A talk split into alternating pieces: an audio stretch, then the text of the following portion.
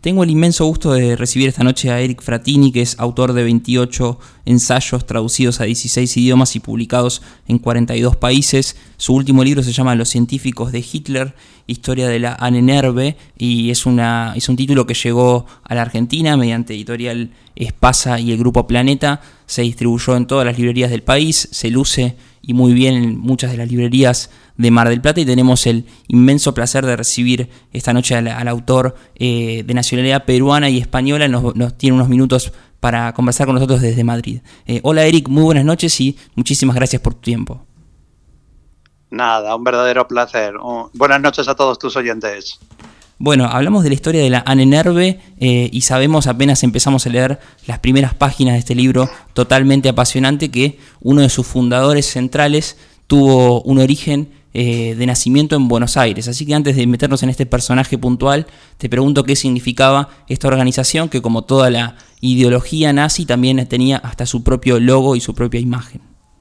Bueno, la, la Nenerve fue fundada el, 1 de julio de 1935 por orden del, todopoderoso Heinrich Himmler, mm. eh, jefe, de la, jefe de las SS, eh, jefe de la Gestapo, jefe de la CRIPO, la División Criminal de la Policía, es decir, que si ves el poder realmente que tenía Himmler ya en el año 35, era el segundo hombre más poderoso del Reich después del propio Hitler, ¿no? Él realmente crea la Nenerve. La Nenerve es un, es un acronismo, es la unión de varias palabras en alemán que la traducción es Sociedad para la Investigación y Enseñanza sobre la Herencia Ancestral Alemana. Esta sociedad agrupaba aproximadamente casi a 100 instituciones todas ellas científicas, de diferente aspecto, ¿vale? Eh, muchas eh, desde el punto de vista serio, cuando yo te digo serio, desde el punto de vista científico, como era la Sociedad de Estudios Geológicos, la Sociedad eh, Alemana de Entomólogos, es decir, que eran, eran, eran instituciones de, de ciencia seria. Luego también, claro, en el año 35 la Nenerve que funda Himmler mm. es una Nenerve parapsicológica, muy dada a la, a la paraciencia, ¿no? Eh, donde, bueno, todos tus oyentes eh, habrán visto la película Indiana Jones, eh, donde los famosos nazis buscan el arca de la alianza. Bueno, realmente en el año 35, la Nenerve que se funda en el año 35 era realmente eh, una cosa eh, parapsicológica porque Himmler era muy aficionado a la parapsicología ¿no? y a las paraciencias. Eh, digamos que él lo que quería crear era una especie de, bajo el control del, bajo el paraguas de, la, de las SS, ¿vale? Pero quería crear como una especie de organización secreta dentro de las SS, como una especie de camelot, en el castillo de Würzburg, donde está el sol negro, eh, y con una tabla redonda, como el famoso camelot de la tabla redonda del, rey Arturo, ¿no? donde se sentasen los altos líderes o los líderes eh, más perfectos de las SS. ¿no? A partir del año 36, eh, Hitler da un discurso en el partido de, en el Congreso del Partido en Nuremberg en el año 36, un año después de, de Himmler haber creado la NENERVE, donde hace una crítica abierta a los charlatanes que intentan meter teorías en la mente de la población alemana. Himmler se da por aludido, sabe que se refiere realmente a los científicos de la NENERVE que él ha reunido en torno a la NENERVE, eh, pues ya te cuento, él ha reunido a parapsicólogos, eh, a gente que creía en las ciencias ocultas, etcétera, etcétera. Él se da cuenta de que es una crítica abierta de Hitler, no se lo pueden permitir, y a partir del año 36 se reconvierte en la Anenerve que va a mantenerse desde el año 36 hasta el año 45 y se convierte en una, en una institución muy, muy, pero verdaderamente peligrosa. Eh, y que forma parte de la propaganda y del aparato y de la maquinaria bélica del Tercer Reich. Sí, y entre sus principales fundadores también tenemos a Walter Darré, nacido en Buenos Aires, padre alemán, madre argentina, con estudios muy pero muy importantes eh, sobre el suelo, los campesinos, creador de lemas como sangre y suelo. Así que te pregunto cómo fue la, influencia de este argentino para lo que fue el inicio de la ANENERVE. Eh, bueno, eh, Darré efectivamente es como tú dices, era, era, era nacido en Buenos Aires, era bonaerense, era, era de padre alemán y madre argentina Él cuando comienza el, ascenso del Partido Nacional Socialista, él eh, digamos que se une a las, a las filas del partido, se une incluso a las SS, él era oficial de las SS, mm. y eh, él digamos que es un, claro, eh, su padre tenía mucho dinero, y él, él, digamos que estudia en universidades súper prestigiosas, estudia en la Universidad de Heidelberg, que es una de las grandes universidades europeas, sigue siendo una de las grandes europeas, una de las grandes universidades en Alemania, estudia en el King's College de Londres, eh, y en el año 22 con su familia se traslada definitivamente de Inglaterra, se trasladan a, Alemania, donde, digamos, encuentran una Alemania pues bastante tocada por la crisis económica, ¿no? Eh, él, eh, Darré se une a las filas de un grupo que se llamaban los artamanes, ¿no? Los artamanes era como una especie, a ver, como una especie de sociedad secreta eh, donde formaban parte en ese momento, te estoy hablando del año 23, año 24, donde se encuentra él con muchos líderes que luego se convirtieron en grandes líderes del Partido Nacional Socialista. Se encuentra con Himmler, se encuentra con Goering, se encuentra con Keitel, se encuentra, es decir, con grandes líderes del, Partido Nacional Socialista y que, y que apoyan el entorno del ascenso de Hitler. ¿no? Eh, él, en, los artamanes, él comienza, digamos, eh, a apoyar lo que se llamó los sectores volkisch. Los sectores volkisch, la palabra volkisch es eh, como étnico alemán, ¿vale? Y que y él realmente Darré lo que lo que propugnaba era el retorno, ¿sabes? El retorno y la recuperación de la, de la nación, de la tierra, las raíces germánicas. Eh, él incluso él escribe un libro muy famoso en esa época de, Alemania, además llama la atención del propio Himmler, eh, que se llama Sangre y Suelo, donde él digamos que hace un estudio, que además luego te voy a explicar qué, desemboca ese libro, donde hace, él hace un estudio sobre el espacio vital. Él comienza a hablar del espacio vital. Y finalmente, eh, claro, cuando Hitler invade Polonia el 1 de septiembre del año 39, él, ellos se acogen al espacio vital, a, ese, a esa ideología que ha propugnado Walter Darré.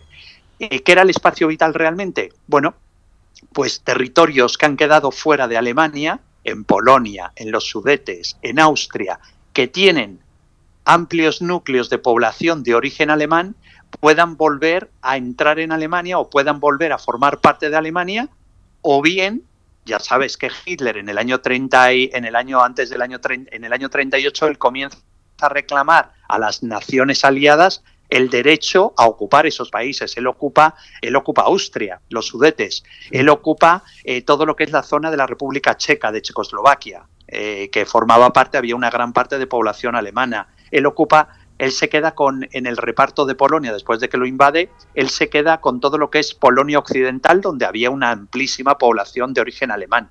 Y todo eso es en base al, eh, digamos, a la, a la, a la filosofía que aplicaba Walter Darré y que defendió Walter Darré. Sí, también hay citas muy interesantes en el libro de eh, Anna Arendt, eh, por ejemplo, que no puede existir un movimiento sin una ideología, o de cómo se empezó a montar eh, lo que ella llama la mentira organizada. Y te pregunto, Eric, si en el campo de la ciencia muchas veces se dice que no hay ideología y lo importante son los avances científicos en sí mismos, ¿cómo pudieron incluirla los nazis para justificar muchos de sus actos? El resumen de, mi libro, digamos, a mí como escritor y como investigador, que termino, que termino eh, porque, es decir, el, origen del libro, el de por qué yo decido escribir este libro, es porque hasta entonces toda la historia, cuando tú te hablan de la Nenerve, tú enseguida piensas en los, en los nazis persiguiendo el arca de la alianza detrás de Indiana Jones.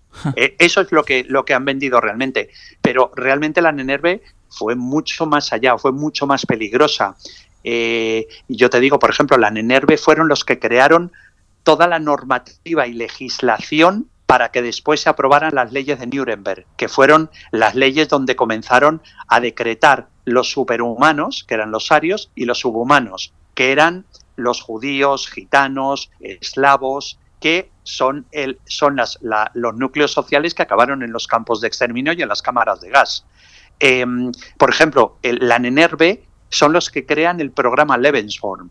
El programa Lebensborn fue un programa creado por el Partido Nacional Socialista donde crearon granjas de mujeres, además era así, eran granjas de mujeres destinadas a procrear con, eh, inseminadas eh, por, por altos oficiales de las SS y que los hijos eran cedidos al Reich como futuros soldados del Reich. Eso fue un programa creado por la Nenerve.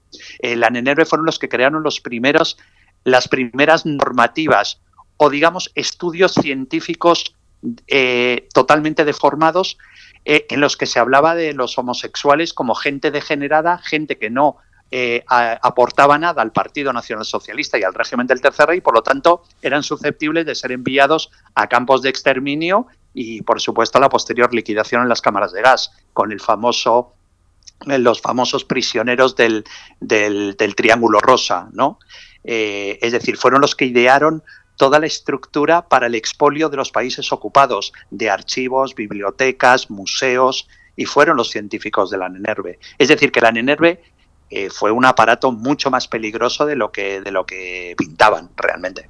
Sí, eh, hay una conclusión en, tu libro que si yo no lo entendí mal, al menos, es como que el ciudadano alemán fue muy permeable a todo ese avance en las leyes, ese avance legislativo que permitió a los nazis eh, cometer todos esos actos de, de, crueldad. Y nombrabas hace poco los, los juicios de Nuremberg, donde muchos, mucha cantidad de nazis fueron eh, condenados en base a todo el material probatorio, todas las pruebas que había justamente de lo que hacían. Eh, ¿Coincidís en esto? ¿La cantidad de leyes que se sancionaron fueron aceptadas sin chistar por los alemanes? Sí, efectivamente, y mucho peor. Eh. Tú piensas que el, no sé si has oído hablar del programa Acción T4. El programa Acción T4 eh, antes del comienzo de inicio del 1 de septiembre del 39 de la Segunda Guerra Mundial, eh, Hitler ordena eh, la entrada en vigor de la operación Acción T4. La Acción T4 fue la liquidación de todos aquellos ciudadanos alemanes que estaban en residencias psiquiátricas, en hospitales psiquiátricos, eh, de niños que tenían malformaciones y que eran ciudadanos alemanes. Lo que pasa que eran, no, eran, no eran, digamos, alemanes perfectos y por lo tanto eran susceptibles de ser liquidados en cámaras de gas eh, movibles, en furgonetas, que actuaban como cámaras de gas y mataron a 275.000 personas alemanes, ciudadanos alemanes, ante el comienzo. Hay una. Yo comienzo el libro con una frase escrita por Adolf Hitler en, su obra Mein Kampf en el año 25. Eh, Adolf Hitler, hablando de, la, de lo que tú dices, de las mentes de los alemanes, la, la, facilidad con la que el Partido Nacional y los nazis, digamos que, que consiguieron convencer al pueblo alemán de que era necesario llevar a cabo la liquidación de los subhumanos. ¿Vale? Que era lo que ellos definían como subhumano, de los gitanos, de los judíos, de los eslavos. Eh, Hitler escribe, la primitiva simpleza de sus mentes, refiriéndose al pueblo, al pueblo alemán, les convierte en presa fácil de una gran mentira, ya que ellos mismos suelen decir pequeñas mentiras, pero se avergonzarían de decir una grande. Y a partir de ahí es cuando, digamos, empieza a crear una ideología. Y déjame decirte también que lo que más me ha llamado la atención escribiendo el libro, investigando, leyendo mucha documentación del Bundesarchiv, del el gobierno alemán, el archivo del gobierno alemán que me ha facilitado la mayor parte de la documentación, es cómo, es como eh, grandes académicos, grandes científicos, grandes, eh, grandes profesores de universidad, de universidades prestigiosas, la Universidad de Bonn, la Universidad de Heidelberg, que eran, eran genios en sus, en, sus, en sus campos de investigación, degeneraron sus conocimientos para ponerse al servicio del Tercer Reich y por lo tanto formaron parte de toda esa gran maquinaria de asesinatos, de asesinatos en masa que llevaron a cabo. Sí, eh, lo define muy bien eh, Diego Moldes en el, en el prólogo cuando dice que hablamos de una mentira descomunal en la que participaron personalidades alemanas y otros filonazis europeos tan malvados como inteligentes. Me parece que eso lo, resume muy bien. Y hay un dato también que me, me, anoté que me, me pareció muy impactante, que es que entre 1905 y 1936 35 premios Nobel eh, eran científicos, eh, se fueron otorgados a científicos judíos. Entonces los nazis los perseguían para asesinarlos, para, para reclutarlos. ¿Cómo fue la persecución a los científicos de origen judío? Eh, bueno, la, la, mayor parte de los científicos judíos que, que recibieron el premio Nobel eh, tú lo has dicho las cifras, creo que fueron 14, 15 premios Nobel alemanes en esa época, en ese corto espacio de tiempo, eran, eran, eran científicos judíos o de origen judío. El más conocido era Albert Einstein. Em, y entonces, bueno, la mayor parte de ellos salieron del país. O sea, la, la, mayor parte de ellos escaparon antes de la. porque ya veían lo que, lo que, lo que venía encima, ¿no? Uno de ellos, pues el propio Albert Einstein acabó en Estados Unidos. La mayor parte acabaron en Gran Bretaña o en Estados Unidos trabajando en universidades, en universidades de en Oxford, en Cambridge, en Harvard, en Yale.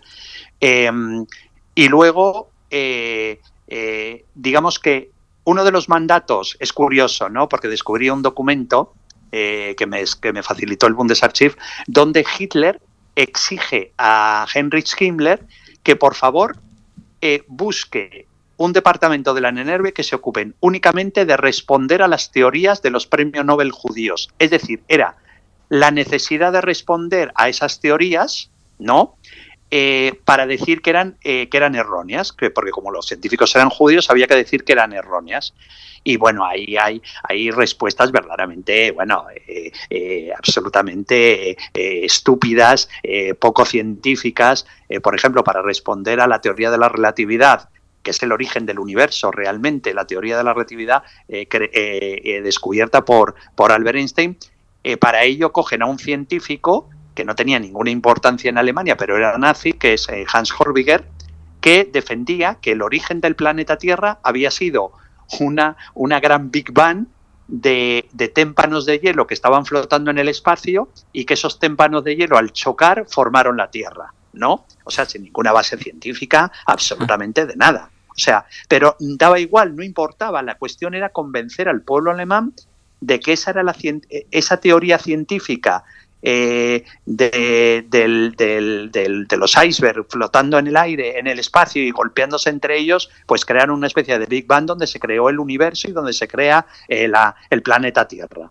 Entonces, bueno, los alemanes se lo creían porque, claro, eran instituciones científicas, era gente que estaban en universidades y por lo tanto tú te creías lo que decían. Y es más, convencieron al pueblo alemán de decir, no, no, eh, la teoría de la relatividad de Albert no tiene ninguna base científica y no y, a partir de ahí, pues imagínate, no solo la de Einstein, sino la de, la de los 14 premios Nobel alemanes de origen judío.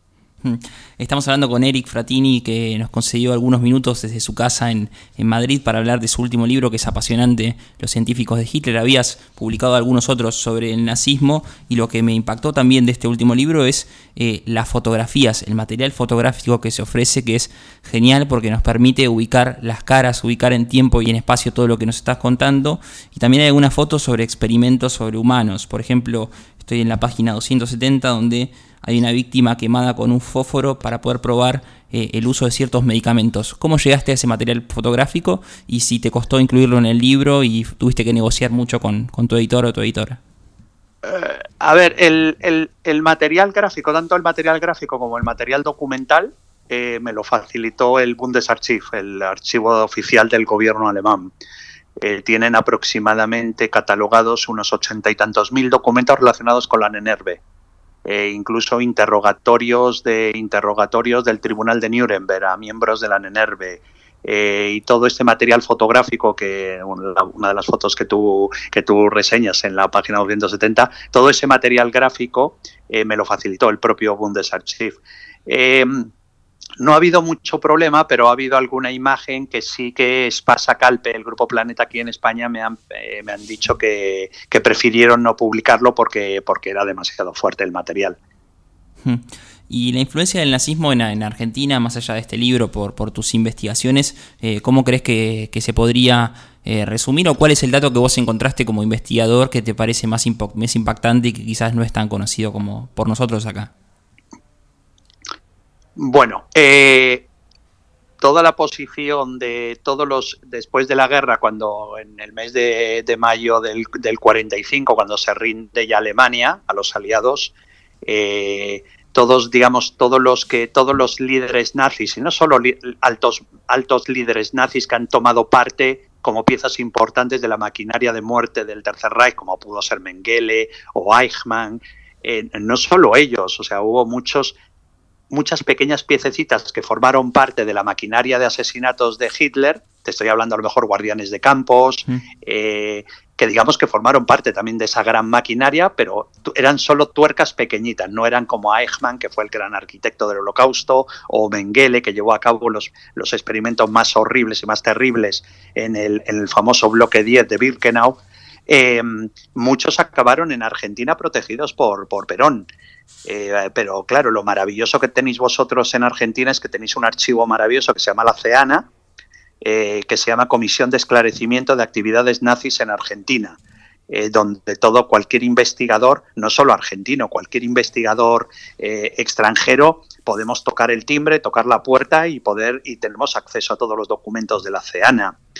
yo publiqué un libro muy famoso eh, que se vendió, creo que en, eh, se tradujo, creo que en 14 idiomas, que se llamó Murió Hitler en el búnker, donde yo hago un análisis de todas las teorías que hay, desde la más loca hasta la no tan locas, de la posibilidad de que Hitler hubiera huido del búnker durante el asedio soviético en los últimos días de la guerra. Y bueno, yo utilicé mucho material que estaba, estaba archivado ahí en la CEANA. Y después, eh, teniendo en cuenta tu, trayectoria profesional que te llevó a, vivir a España, naciste en Perú, tenés doble nacionalidad, como contamos al principio, y hay un interesante apartado casi al final del libro sobre la visita de Himmler a España y sobre el papel de la Gestapo en, España. Eh, y más, más precisamente en Madrid. ¿Cómo se puede explicar también la influencia del nazismo en, en ese país? Bueno, tuvieron mucha influencia. Tú piensas que, eh, bueno, desde, desde eh, eh, Hitler envió tropas. Hitler envió tropas durante la Guerra Civil Española, que fue desde el año 36 hasta el año 39. Mm. Envió tropas para ayudar a Hitler a, ganar la guerra. mandaron tropas, los italianos también mandaron tropas, el Duce mandó tropas, Hitler manda la famosa Legión Cóndor, eh, donde fueron los pilotos con los Messerschmitt, los Stukas, y donde realmente realizan los primeros experimentos para ver, a ver, los primeros ensayos para ver cómo funcionarían los bombardeos en picado que después llevarían a cabo en Polonia en el, en el año 39 cuando se inicia la, la, Segunda Guerra Mundial. Y tuvieron mucha, tuvieron muchísima, eh, muchísima eh, influencia aquí en España, principalmente porque Franco, cuando ya termina la Guerra Civil Española en el año 39, Aquí hay un grupo político que se llama la Falange Española. Eh, su secretario general, que era ministro del gabinete de Franco, José Luis Arrese, era un hombre muy pro-nazi. Es más, tenía amistad con el propio Hitler. Cada vez que iba a Berlín se veía con Hitler. Yo publico una fotografía de él en, visitando a Hitler. Eh, y luego, claro, tú piensas que aquí eh, España tuvo un papel muy destacado durante la Segunda Guerra Mundial. ¿Por qué? Porque España tenía un material que se llamaba wolframio. No sé si has oído hablar de ello. No. El wolframio, el wolframio eh, era un material, un mineral que se daba principalmente en Galicia, en el norte de España. ¿Vale? Ese material era utilizado para las puntas de las piezas de artillería para atravesar los blindajes aliados, los tanques aliados. Y solamente se encontraba en España. Entonces, claro, eh, los, alemanes descubren el wolframio, los yacimientos de wolframio en España, en el año 33, cuando los geólogos de la NENERVE eh, visitan el, famoso batallón 500 de geólogos, visitan España y visitan muchos puntos de España, visitan Córdoba, visitan Extremadura y visitan Galicia, y en Galicia es donde descubren ellos que hay grandes yacimientos de wolframio.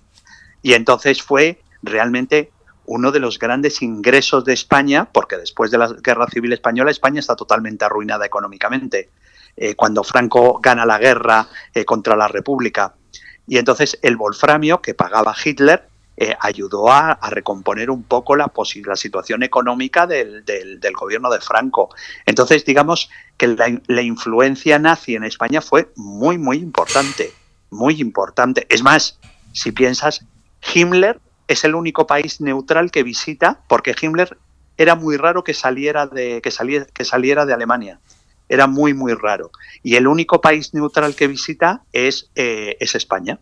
Hmm. Porque realmente, claro, en ese momento se estaba presionando a España para que España entrase en la guerra, en la guerra mundial a favor del eje, a favor de Alemania, de Japón y de Italia. Pero claro, Franco no podía porque estaba arruinado, porque estábamos en un país que acababa de pasar una guerra civil. Eh, estamos hablando con Eric Fratini. Si quieren saber más sobre esa visita a España. Está todo en el libro Los científicos de Hitler, historia de la Anenerve. Tuvo una recepción muy, muy grande en Argentina, en, en Mar del Plata, esta ciudad en particular es, eh, te cuento Eric, la ciudad más elegida por los argentinos para tomarse vacaciones y en este periodo tan raro de, pandemia muchos se volcaron a, la lectura, eh, buscan algún día soleado para, para llevar a la playa un buen libro y Los científicos de Hitler está hoy en las principales vidreras de las principales librerías y cadenas. Así que te pregunto por último... Bueno, no, le, no, le, no les recomiendo que lleven mi libro a la playa, ¿eh? no les recomiendo, les recomiendo que tengan una lectura un poco más, porque eh, yo siempre aviso que Los científicos de Hitler es un libro muy duro de leer. Sí. Muy duro, muy duro. Es un libro que si a ti te interesa la historia del Tercer Reich, eh, la historia de la Segunda Guerra Mundial, la historia de Alemania en la Segunda Guerra Mundial, es un libro muy interesante porque te muestra una, un capítulo de, los, de cómo los científicos de Hitler ayudaron a Hitler ¿no? en, el, aparato de propaganda a través de la NENERVE eh, pero no es un... O sea, yo, te yo recomendaría a, tus compatriotas que se lean una buena novela eh, y divertida y que se vayan a la playa, porque esto es un libro, es un libro bastante duro, es un libro muy duro. Sí, sí, sí. Incluso cuando lo empecé a leer te compartí una foto en redes y me hiciste la misma advertencia, que es un libro muy duro, muy denso y con mucha información, así que está, queda hecha la, recomendación. Te agradezco muchísimo tu tiempo, tu, gentileza para Radio Brisas, para Mar del Plata y queda hecha la, recomendación. Seguramente muchos oyentes lo van, a, lo van a comprar próximamente. Nada, un verdadero placer hablar con vosotros. Eric, un abrazo grande, muchas gracias. Nada, un abrazo. Hablamos con Eric Fratini, él es autor de 28 ensayos traducidos a 16 idiomas y publicados en 42 países, entre los que se destacan Osama Bin Laden, La Espada de Alá, Mafia, Sociedad Anónima, a 100 años de la Cosa Nostra, La Santa Alianza, Cinco siglos de espionaje vaticano, ONU, Historia de la Corrupción, CIA, Joyas de Familia, entre otros. Su último libro se llama Los científicos de Hitler. Bien lo dijo su autor, no es un libro para llevar a la playa, es un libro bien denso para leerlo con detenimiento, para frenar la lectura a veces cuando la cosa se torna mucho más espesa, pero basado en la investigación de muchos años. Eric tiene varios libros sobre el nazismo y este cuenta la historia de los científicos de Hitler y es uno de los recomendados de esta noche.